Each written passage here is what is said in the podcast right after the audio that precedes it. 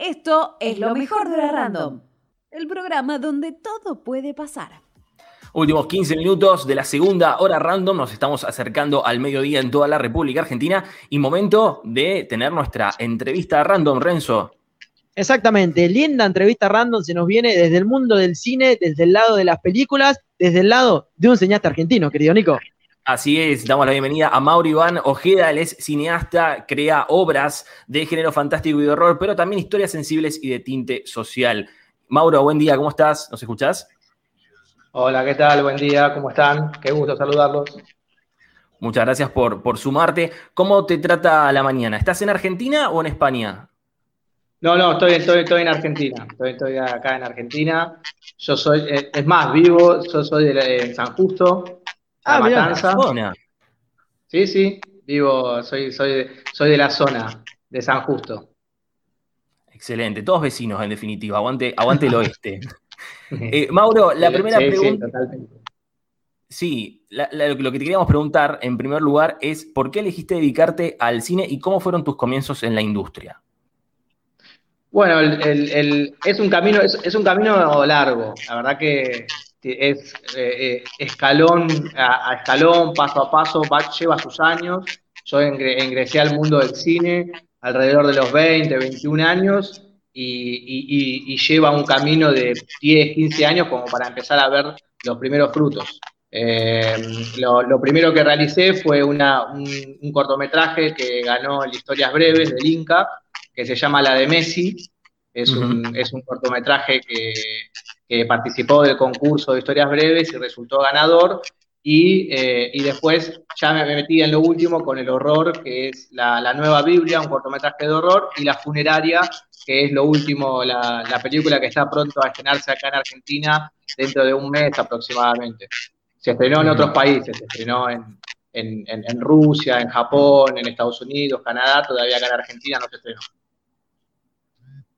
¿Y, cuál fue la, decisión, digamos, de por qué decidiste pasar de ese corto de la de Messi de tinte social al género de, horror? ¿Qué cosas pensás que te aporta el género de horror, de terror en tus trabajos?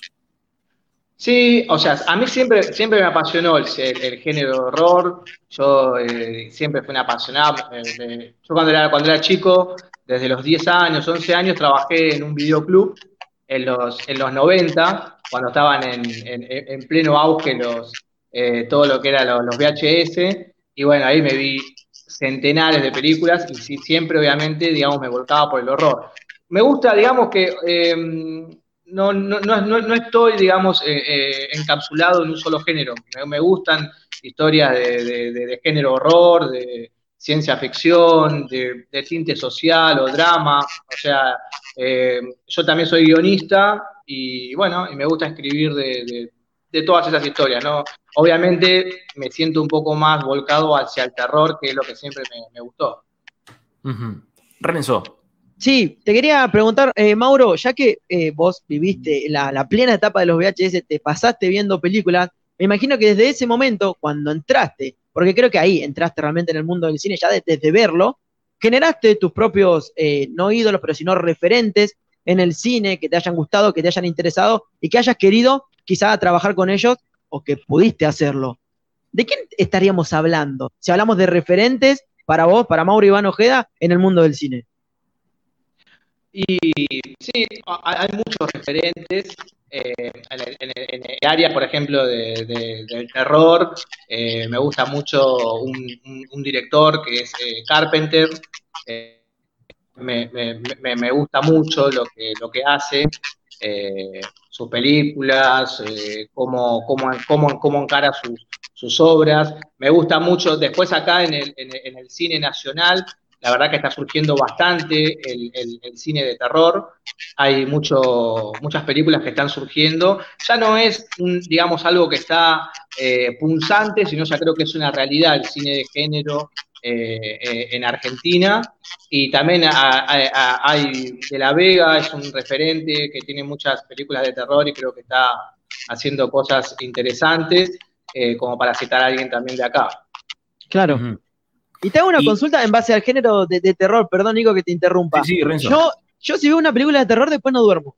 por eso no, no, no, no, no me gustan, me genera mucho miedo cualquier tipo de película de terror. ¿Cómo convivís vos, que estás trabajando todos los días con eso? ¿Cómo, cómo haces, lógicamente, para separar lo que es la ficción de la realidad? Yo no puedo, viviéndolo solamente. Sí, no, eh, eh, hay, hay, un público que tal vez es más sensible y, tal vez hay diferentes áreas del terror, ¿no? Algunos son impresionar, o sea, son de impresionarse y no les gusta, por ejemplo, lo que es lo denominado gore, que son escenas que pueden ser sangrientas o, le corta la cabeza o le, corta una mano. Y después está lo que es eh, el famoso jump scare o, películas de presencias o de entidades que sí generan un poco más de eh, suspenso y horror psicológico.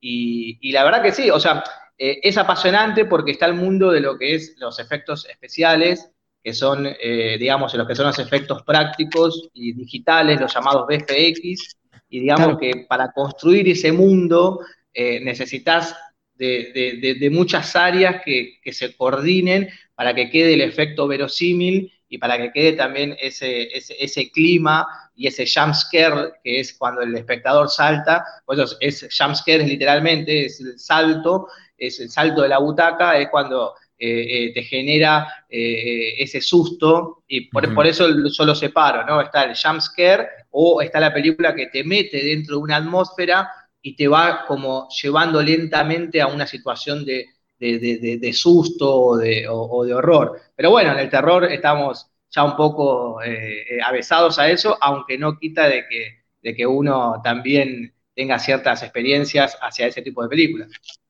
Claro, y, al ser cineasta también estás expuesto a la mirada atenta de los críticos. ¿Cómo te llevas con, el tema de, las críticas hacia tu trabajo? Y es, o sea, es, hay, hay de todo, ¿no? O sea, eh, uno cuando hace una obra, literalmente ya la obra deja de ser de uno y, bueno, comienza su recorrido por el mundo eh, y, empieza a hacer un camino y, la observan de todos lados. Y, bueno, es, una convivencia. Yo, la verdad que las críticas, obviamente, como todo, hay críticas constructivas, hay críticas eh, destructivas eh, eh, y, hay que separar. Están los, los críticos, después están lo que también son las críticas del público, que también la ven, o los comentarios. la verdad es que yo con, hablando ahora de esta última película, La Fundaria, estoy muy contento con el resultado, por las críticas que obtuvo, la verdad que tuvo críticas muy buenas. Hay un sitio que se llama Rotten Tomatoes, que es como la, referencia de todo el cine de género en el mundo, y bueno, la funeraria ahí tiene 80% eh, de críticas positivas.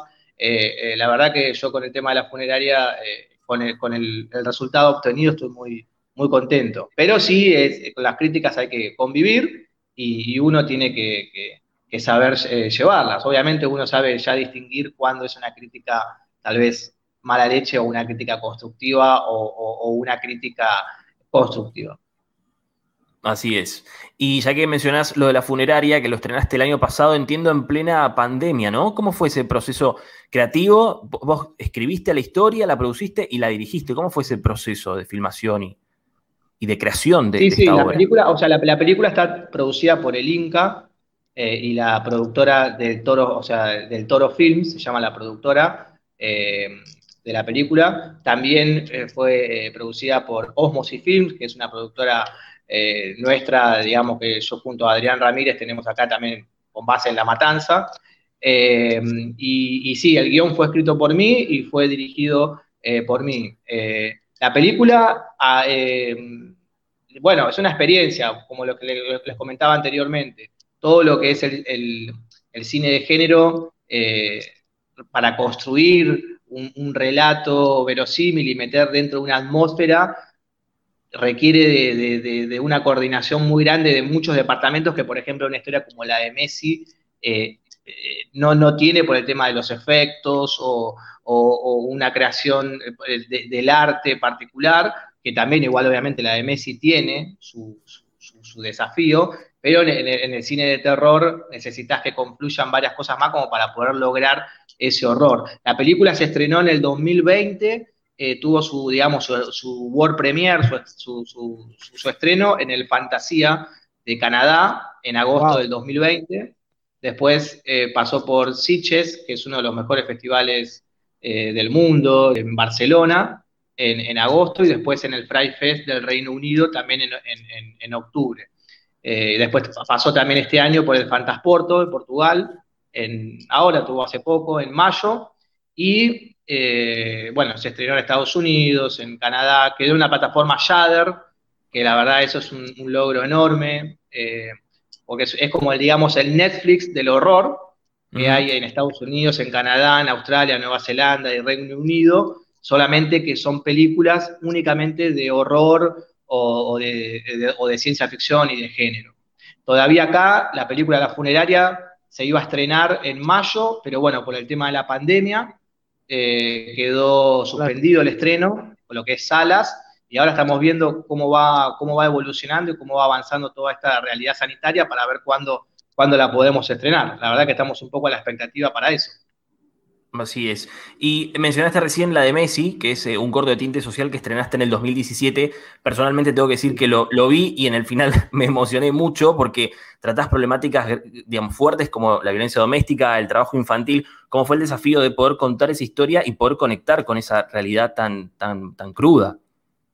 Sí, sí, sí, la verdad es que uno cuando, uno cuando se mete con este tipo de, historias, lo que trata, lo, que evita hacer es subrayar y, trata de, esquivar ciertos, ciertos eh, ítems puntuales. Y fue un desafío, es un fue un desafío enorme porque primero el trabajar con chicos, o sea, eh, a, mí, me, a mí en mi caso particular me encantó la experiencia pero bueno, siempre en el cine está esa premisa de que evitar niños y animales, ¿no? Dice, bueno, en, la de Messi hay, niños y animales, em, pero en, particular a mí me encantó, de hecho, todas mis obras posteriores tuvieron también eh, chicos, y, en este caso creo que la historia de la de Messi es muy fuerte, y de hecho tuvo, la verdad, tuvo una, una, una gran recepción, fue nominada a los Cóndor de Plata, eh, acá en Argentina eh,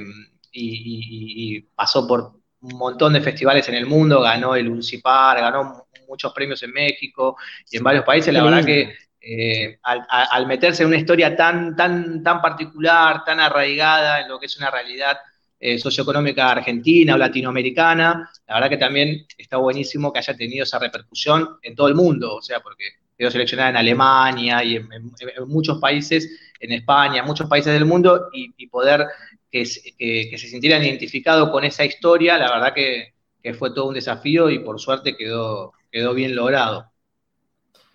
Mauro, te agradecemos un montón por haber compartido el tiempo con nosotros. Obviamente nos quedaron un montón de, preguntas afuera. Eh, te agradecemos por haberte sumado ahora random y por supuesto vamos a seguir tus, tus trabajos. Perfecto, cuando quieran podemos, volver a, charlar, un gusto también. Sí, cómo no. Muchísimas, muchísimas gracias. Mauro, Iván Ojeda, tuvimos el placer de conversar con este cineasta que realmente hace obras impresionantes y quiero decir que la de Messi está, si no me equivoco, en Cinear, así que la pueden ir a ver eh, ahí también. ¿No, Mauro? Sí, sí, sí, está la, está la de Messi, está ahora en Cinear a partir justo del 8 de junio, a partir de ahora, la semana que viene, también va a estar la nueva Biblia en Cinear. Así que también van a estar disponibles esos dos cortos eh, anteriores a la funeraria. Bien. Perfecto. Muchísimas gracias, Mauro. Un placer eh, que hayas estado con nosotros. Igualmente, el placer fue mío. Pasaba Mauro Iván Ojeda, cineasta argentino. Tuvimos el placer de que comparta el segmento de la entrevista random que realmente siempre nos trae mucho placer.